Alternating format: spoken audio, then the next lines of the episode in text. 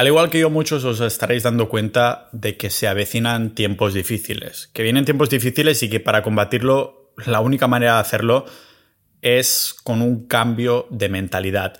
No solo por una cuestión de supervivencia, lógicamente, sino también para poder inspirar a los demás y así poder movernos todos a una, a una misma dirección correcta, porque si vas tú solo de rollo lobo solitario, de poco te va a servir que cambies la mentalidad si no eres capaz de hacerlo ver a todos los demás. Lo compartí el otro día en Twitter, una frase que lleva repitiéndose centenares de años, o más bien un dicho que lleva repitiéndose así y que me parece que va como anillo al dedo para hacernos ver en qué situación estamos. Los tiempos difíciles crean hombres fuertes, los hombres fuertes crean buenos tiempos, los buenos tiempos crean hombres débiles y los hombres débiles crean tiempos difíciles.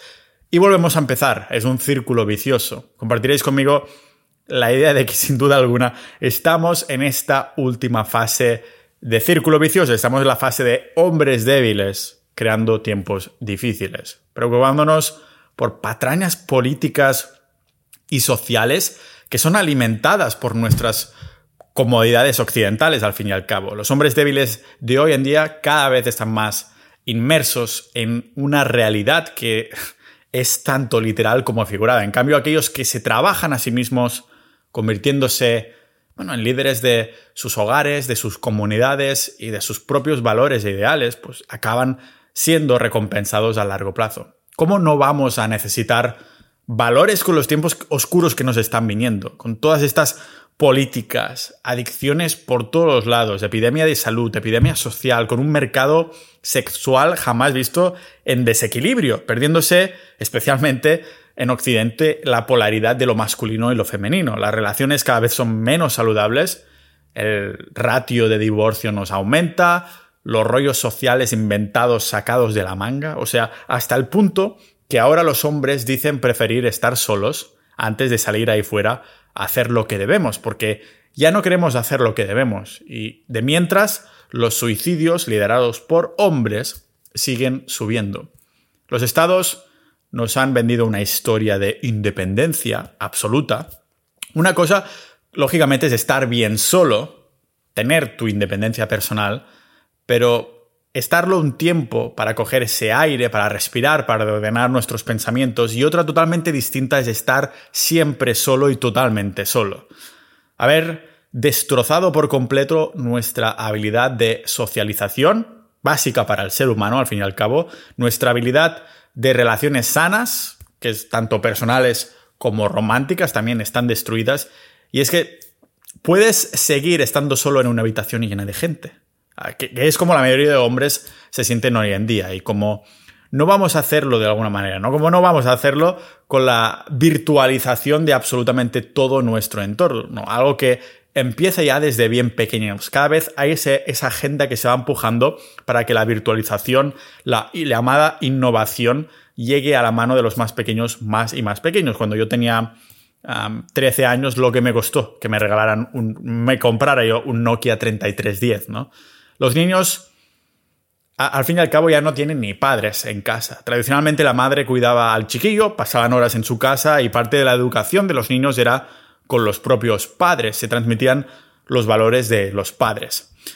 Pero ahora el incentivo es que el niño pase más horas en la escuela con el pretexto de educarlo. ¿Cómo no va a ser este el incentivo? Así pueden educar los niños con las mierdas que el Estado quiere. Al fin y al cabo es el Estado, ¿no? El que elige el currículum educativo y lo que enseñará a tus hijos. Por eso tenemos una mierda de cultura de finanzas, por ejemplo, entre muchísimas otras. Después, cuando el hijo vuelve a casa y los padres vienen de trabajar, pues puedes tener por seguro que tendrá o los videojuegos para distraerse en vez de socializar con los padres, o las redes sociales porque ese rato en familia lo pase enganchado en algo por seguro.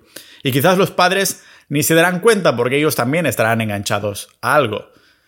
Las relaciones saludables yo creo que ya no volverán hasta que se recupere la polaridad social de lo masculino y lo femenino. Los niños crecerán en hogares de forma saludable otra vez cuando esta polaridad se, se recupere, pero en la virtualización de todo lo que es lo social es cada vez más y más difícil. Llámame loco, pero creo que estamos de lleno en los hombres débiles y tiempos difíciles. Como menos fuerte mentalmente sea una sociedad, más fácil es de controlar y al fin y al cabo esto es lo que quieren. Por eso la sociedad ha ido perdiendo los valores, las cualidades por las que respetamos a alguien, que por cierto, este alguien podría ser nosotros mismos, no tiene que ser una persona externa.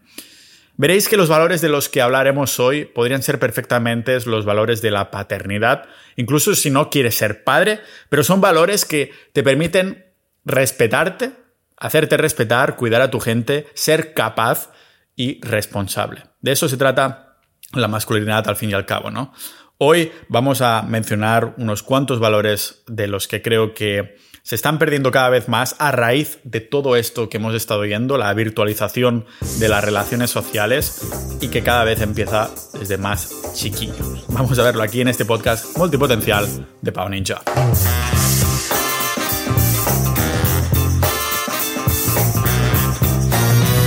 Como no, antes de empezar, un agradecimiento muy especial a todos los miembros de Sociedad.ninja, los casi 700 ninjas de la vida que han decidido apoyar este podcast para, bueno, apoyar la continuidad, pero también formar parte de una comunidad. Tenemos ahí los chats de Discord, episodios exclusivos y boletines de multipotenciales, que somos aprendices de todo, maestros de nada. Ya sabéis que este tipo de episodios como el de hoy va un poco a la línea de mis pensamientos, porque este podcast, sí, hago mucho hincapié en la salud, en las finanzas, pero siempre desde un punto de vista personal. Y en el tema de la mente también lo es. Por esto hablo mayoritariamente de la masculinidad, porque es algo que nos afecta como al 80% de los que escucháis este podcast, que sois hombres de entre, creo que era 25 45 años, es la media, pero hay de menos y de más. Sea como sea, dentro de la comunidad no solo somos hombres, aunque sí que es verdad que es la mayoría, en línea a los que escucháis el podcast. Es interesante porque las mujeres que hay dentro sois las que son más proactivas, o sea, del porcentaje de personas proactivas, las mujeres siempre son más, más proactivas. Pero sea como sea, estoy seguro que van a generar buenos debates dentro de los canales de relaciones, por ejemplo, o dentro de psicología, pero aparte tenemos otros canales como Bitcoin, negocios, carnismo, salud, fitness, calistenia, conspiraciones, historia, un montón de cosas, permacultura. La gente cuelga ahí sus recetas, la gente cuelga ahí sus entrenamientos, la gente cuelga ahí los tomates que ha plantado, así que estoy contentísimo con todos los miembros de Sociedad.ninja.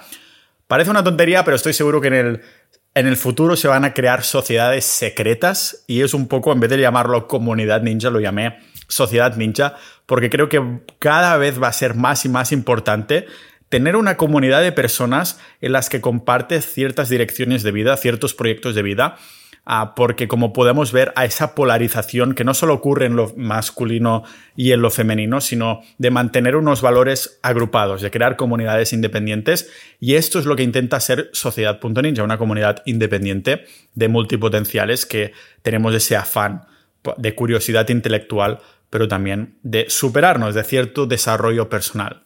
El tema de los valores es de lo que cada vez se le presta menos atención o más bien dicho menos importancia unos valores que se pueden vender cada vez más fácilmente y eso creo que tiene mucho que ver en la dirección que está tomando la sociedad ah, occidental. El primero que se pierde y el que creo que es el más importante es el de la disciplina. La capacidad de trabajar duro, sobre todo cuando no te gusta lo que estás haciendo. Si no tienes la disciplina suficiente, entonces puedes olvidarte del resto de los principios porque no tendría sentido hablar de los otros valores. El hombre medio solo pone esfuerzo en aquellas cosas que le motiva. Pero ya sabemos que la motivación es finita. Señores, esforzarse para algo tiene fecha de caducidad. La disciplina, en cambio, no tiene fecha de caducidad. Es el arte de hacer lo que debes hacer incluso cuando no tienes ganas de hacerlo. Hacer algo simplemente por el hecho de, que estás motivado no habría tenido nada de malo hace 200 o 500 años. Pero en el mundo actual sabemos que todos los antojos y los deseos físicos que tenemos por hacer cosas que nos gustan están basados en ciencia, la ciencia de la adicción. Me refiero a que cosas como ver porno, la comida, los pasatiempos del rollo redes sociales están hechos para volvernos adictos. Así que la disciplina consiste en superar estas sensaciones puntuales para hacer no lo que quieres hacer inmediatamente, sino hacer lo correcto lo que debes hacer, lo que sabes que tienes que hacer, independientemente de si te gusta o no. Por ejemplo, la disciplina consiste en comer sano incluso aunque tengamos una sensación física de hambre y antojos de azúcares. Nos permite desarrollar esa fuerza física y mental que hará que la próxima vez tengamos que usar menos disciplina para hacer lo que debemos hacer. Es como un músculo, al fin y al cabo. Es lo que practicas cuando estás haciendo ayuno, sobre todo al principio, que no estás acostumbrado y tienes mucha hambre, tienes un montón de hambre y dices, solo voy a beber agua, como voy a hacer yo inmediatamente con Vitautas, que no es un patrocinio, es la única agua con muchos minerales que estoy contando en Riga. Mm. Así que, pensadlo un momento. Ahora que, que no tenemos que cazar con piedras, con lanzas, valoramos mucho menos la fuerza física que la mental, pero igualmente, por alguna extraña razón, aquellos que solo tienen fuerza mental, que destacan en ella, en ella y nada más, los que consideramos frikis, les tenemos cierto respeto y recurrimos a ellos en áreas que son de bueno, especialización porque tienen éxito en estas áreas. Por ejemplo, el software, ¿no? O los cohetes, como Elon Musk, Bill Gates, lo que sea. Serían el equivalente, como digo, a Steve Jobs o a Bill Gates o a Elon Musk, pero no querríamos que un hombre así nos guiara para superar al fin y al cabo una situación de emergencia. Las situaciones de emergencia que todavía ocurren a pesar de lo muy protegidos que estamos en nuestras vidas, buscamos un líder, un hombre que tenga un aspecto físico fuerte. Me refiero a alguien como un bombero una persona que lleva un uniforme que simboliza que sea entrenado para liderar a, las masas en momentos de mucha presión emocional y física. El 90% de los directores ejecutivos de grandes empresas miden más de un metro ochenta de estatura según la revista Forbes. ¿Por qué? Pues porque el tamaño es un símbolo de, poder y de competencia. Muchos ah, lo de hacer ejercicio, ir al gimnasio, les parece una soberana tontería, pero es el ejemplo más claro de disciplina que se me ocurre, porque hay una relación totalmente directa en conseguir algo como puede ser mejorar tu aspecto físico y salud, a la vez que entrenas tu mente, tu disciplina, porque la mayoría de días no querrás ir al gimnasio, o al menos al principio, después es bastante fácil volverse adicto, o más bien dicho, más que adicto, volverse adaptado a este hábito. Pero al principio estás entrenando no solo tu cuerpo, sino también tu disciplina, y esto es extrapolable en absolutamente todos los otros ámbitos de nuestras vidas. La disciplina que tengas ahora mismo determinará el grado de intensidad con los que vives los valores que vienen a continuación que vamos a hablar hoy. Pero yo creo que el de disciplina es precisamente el más importante por esto, porque si estos valores son una pirámide, la disciplina está debajo del todo. Lo que debes hacer, no lo que quieres hacer. El segundo principio mm, es la humildad, que consiste en tener la mentalidad de aprendiz, ¿no? De, un, de, un, estudiante al fin y al cabo. Es entender que no lo sabes todo, ah, o es más, que no entendemos una maldita mierda, que puede parecer obvio para muchos, pero la mayoría de las personas no tienen demasiada humildad, porque en muchos casos incluso nos puede parecer un rasgo negativo que no queremos admitir. La humildad suena a ser humillado, por eso se parece tanto la, la palabrita, y no queremos que nos humillen. En realidad, la humildad son las riendas. Tu ego y orgullo son los caballos que tiran del carruaje que tú es tu mente. con estas riendas, que son la humildad, con una humildad bien cogida, estás haciendo que tu ego y orgullo no se puedan desbocar. Ah, y claro que es fantástico reconocer y celebrar nuestras pequeñas o grandes victorias para sentirnos agradecidos, pero hay demasiados hombres ya que se ciegan a la que ven un poquito de progreso en sus objetivos. Si estás empezando, yo que sé, a ganar algo de dinero en tus negocios online o a ganar hipertrofia y uno con una mega rutina, push-pull leg o lo que sea y te ves cada vez más grande, la humildad es ese valor que evita al fin y al cabo que te relajes, que sigas empujando como si fuera el primer día, como si dices, hostia, me quedan aún muchísimo que aprender y sí, estoy orgulloso de mi progreso, pero aún tengo que tirar de estos caballos, de este carruaje. O sea que no es casualidad que sea un principio moral, que sea también de los más difíciles de cultivar. Y, no es casualidad, todo lo que cree resistencia es porque seguramente vale la pena probarlo o vale la pena meterse en ello. Cada vez que te apliques una bufetada de humildad, duele. Ah, pica un poquito porque te transmite una sensación de, de ansiedad porque empiezas a ser consciente de que no eres tan bueno como pensabas inicialmente, pero como toda bofetada, el dolor pasará porque las bofetadas del dolor te pegas o te pegan y hace mucho dolor durante dos segundos, pica mucho, no es como un puñetazo, sino que pica mucho, pero pasa muy rápido. O sea que no es casualidad de que la mayoría de hombres nos falte domar la humildad y que encima seamos incapaces de admitirlo, irónicamente por falta de humildad, que está, es bastante irónico, es, un clásico. Así que admitir las debilidades porque simplemente por el simple hecho de observarlas produce como una sensación de incomodidad, de negatividad que te hace tirar de, de, autoconfianza para poder manejarlo bien. O sea, imagínate el nivel de seguridad que debemos tener para levantar la mano, sobre todo rodeado de gente o algo así, de forma voluntaria, para reconocer que no sabes algo o que has hecho algo mal que podrías haber hecho mejor, aún teniendo ese conocimiento. O sea, hay mucho poder en decir no lo sé en voz alta y de alguna manera, claro, el hombre medio asiente, ¿no? Asentirá con la cabeza ahí, ah, sin decir que sí, sin decir que no, pero fingiendo que lo sabe porque no puede correr el riesgo de que le arrebaten su estatus social.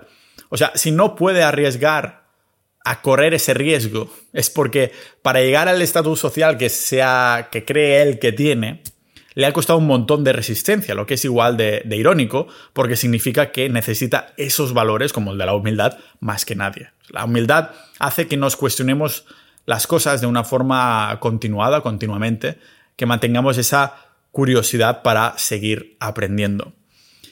¿Y qué necesitamos para seguir aprendiendo y centrarnos en lo que nos importa de verdad, a base de disciplina, a base de ser humildes, pues la presencia, que sería otro de estos valores que, si digo presencia, la mayoría estoy seguro que, no sabemos de qué coño nos están hablando. ¿Presencia? ¿Qué significa? ¿Estar ahí físicamente?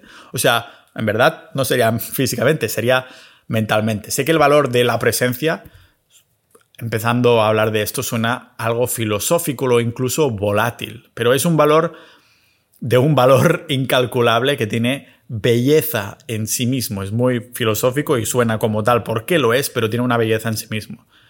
No sé si os ha pasado que estáis con un grupo de, gente o amigos y hay esa persona que sabes que está ahí. Es decir, que si se va un rato su presencia se echa en falta, se echa de menos, sabes que, que no está ahí o que sí está ahí. No me refiero al tío que, que grita o que es ultra extrovertido, que hace un montón de bromas ni nada por el estilo. Es alguien que tiene una especie de energía que cuando entra en una sala es como una alfombra roja mental para quien haya por ahí, ¿no? Similar a esa tía buena que entra en una fiesta de salsichas, uh, pero bueno, ya me entendéis, no voy a entrar a eso. Mi teoría es que esta presencia que se nota en el exterior, o sea, que es proyectada hacia el exterior, se entrena desde el interior. Me explico, es como si las mentes de todas las personas de esa habitación sean unas mentes dispersas, que están haciendo ruido, que no están ordenadas y no prestan atención a algo concreto durante más de un par de segundos, ¿vale?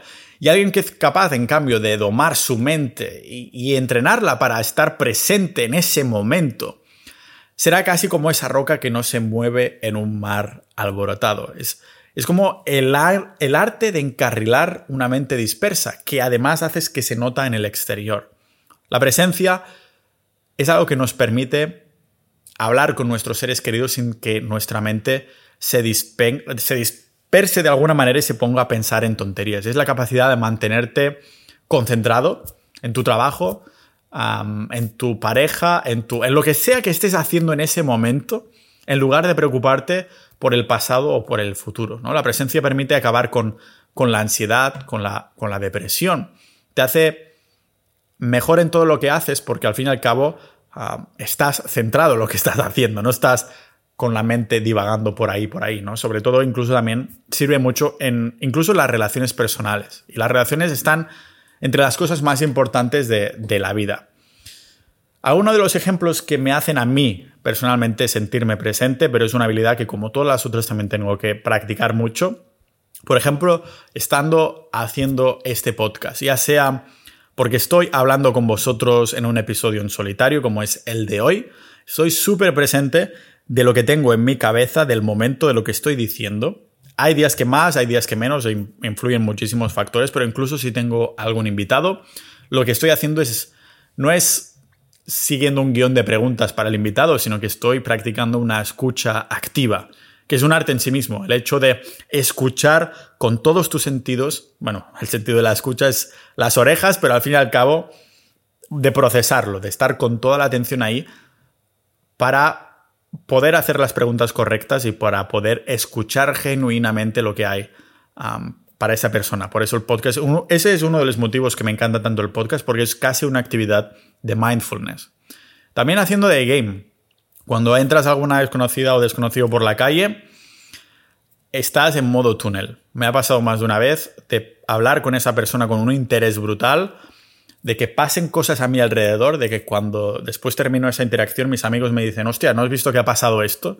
Digo, no tengo ni idea, ni os había visto que estabais por aquí porque estabas en el modo túnel. No solo me pasa a mí, le pasa a cualquier persona de, de principiante a intermedio que está metido en el de game, yo creo que incluso en avanzados. También incluso acariciando animales, que sé que puede parecer una tontería para muchos, pero cuando acaricio un perro, un gato, cualquier tipo de animal, estoy muy presente y no sé si es porque siento que esos animales no tienen una agenda conmigo, sino que están disfrutando el presente, que de alguna manera yo me siento igual de conectado y me pregunto si podría ser que este sea exactamente el mismo motivo por el que nos sentimos tan conectados a alguien que sabes que está disfrutando el presente contigo y te hace sentir a ti también en ese presente.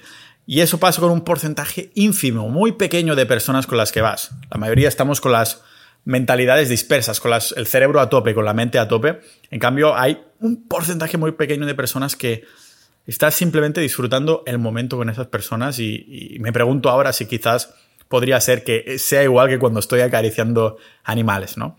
O incluso también en una primera cita, porque estás muy pendiente de lo que dices, lo que se hace, una escucha activa al fin y al cabo, de si lo que quieres hacer, de lo que no quieres hacer, de si le gusta, si te gusta, si no nos gusta, si nos gustamos, lo que sea, pero es como una, otro tipo de actividad que se practica mucho esta, esta presencia. Por ejemplo, a nivel social, cuando hablas con alguien que tiene un buen nivel de presencia, te das cuenta al instante, porque sientes una conexión ¿no? con esta persona. Puede venir por ese contacto visual que se alarga ¿no? infinitamente cuando quieres que esa conversación no se termine, cuando mejoras tu presencia, es cuando las otras personas empezarán a pensar lo mismo sobre ti.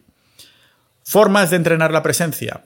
Os he mencionado cómo lo experimento yo, pero una práctica que creo que es deliberada, que todo el mundo puede hacer, es muy típica y es la meditación, aunque bueno, no es la única.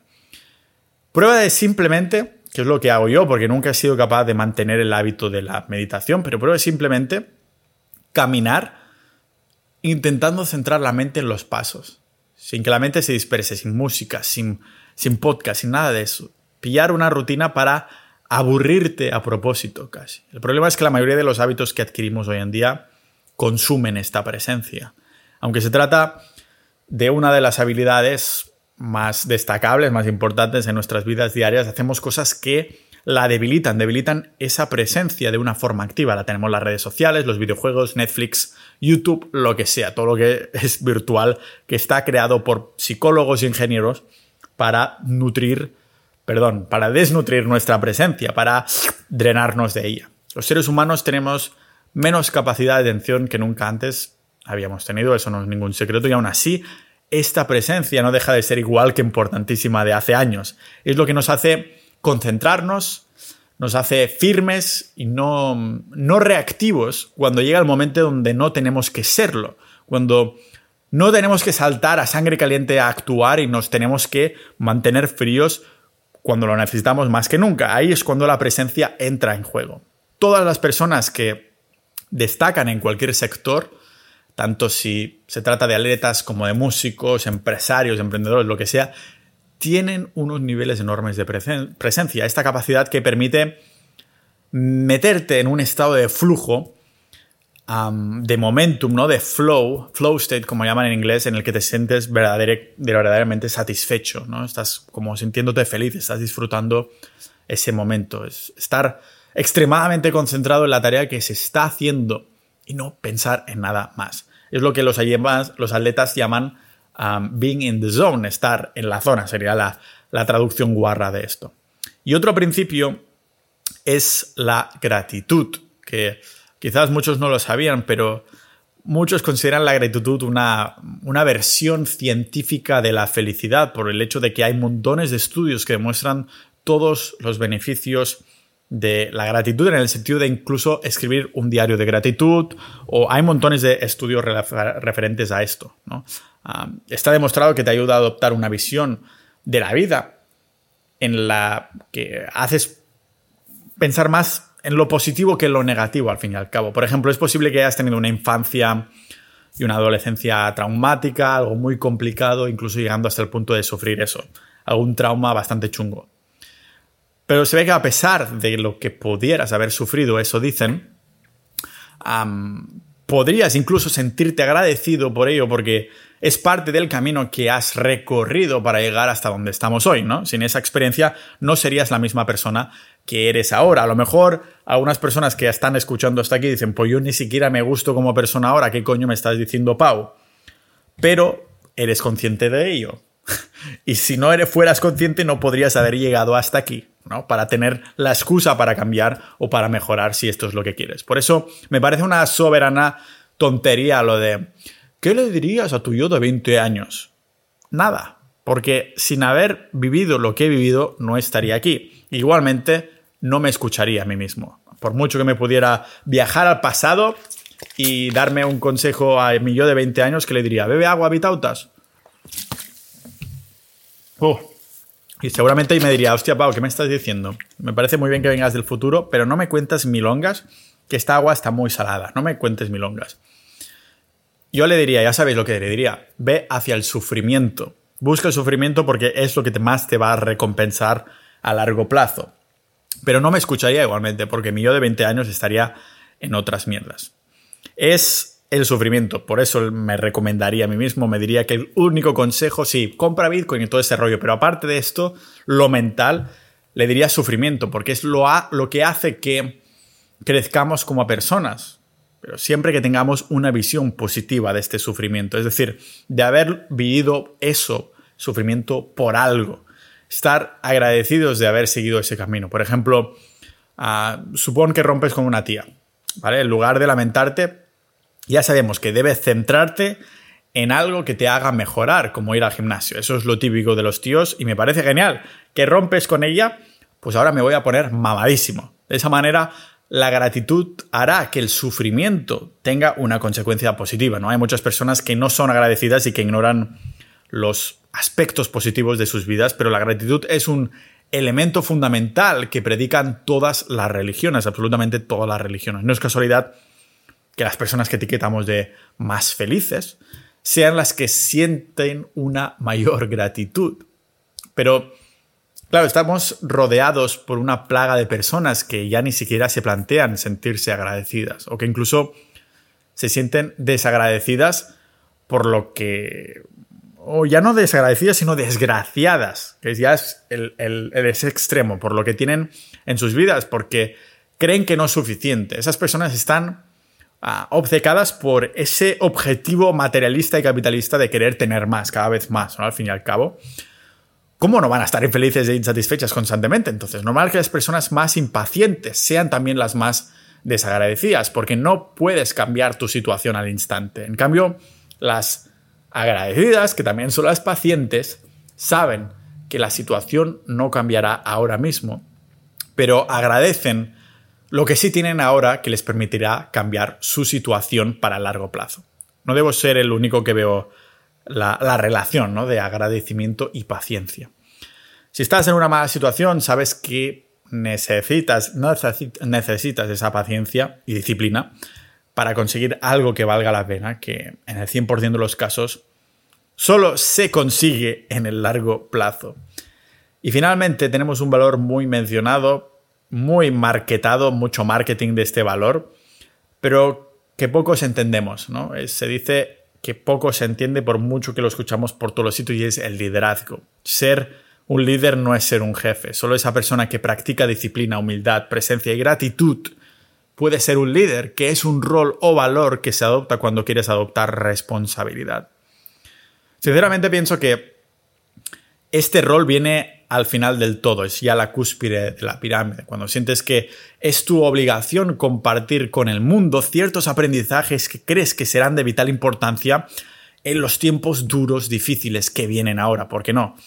No lo vamos a hacer solos. Del mismo modo que cuando aprendes sobre nutrición, ejercicio y ves los pedazos de beneficios que te está reportando, en mi caso, yo que sé, la carnívora o cosas por el estilo, lo primero que quieres hacer cuando lo has experimentado tú en tus carnes es enseñárselo a tu madre que se sentía baja de energía o a tu hermana que tenía problemas de no sé qué y amigos para que también se vuelvan más sanos o aprendan de finanzas, puedan ahorrar para largo plazo en vez de luchar, al fin y al cabo luchar contra la inflación, quieres transmitir esos conocimientos. Yo creo que el liderazgo acaba viniendo, todos tenemos, somos un poco líderes, ¿no? Porque cuando tenemos esa sensación de, de compartir, de querer compartir, cuando has llegado a una epifanía, una conclusión. Por eso a lo mejor Twitter funciona también, aparte de discutir con los demás, yo creo que funciona muy bien precisamente esto, para compartir las epifanías. Es como un proceso natural humano que de querer compartir lo bueno. El, el humano prehistórico que, que descubría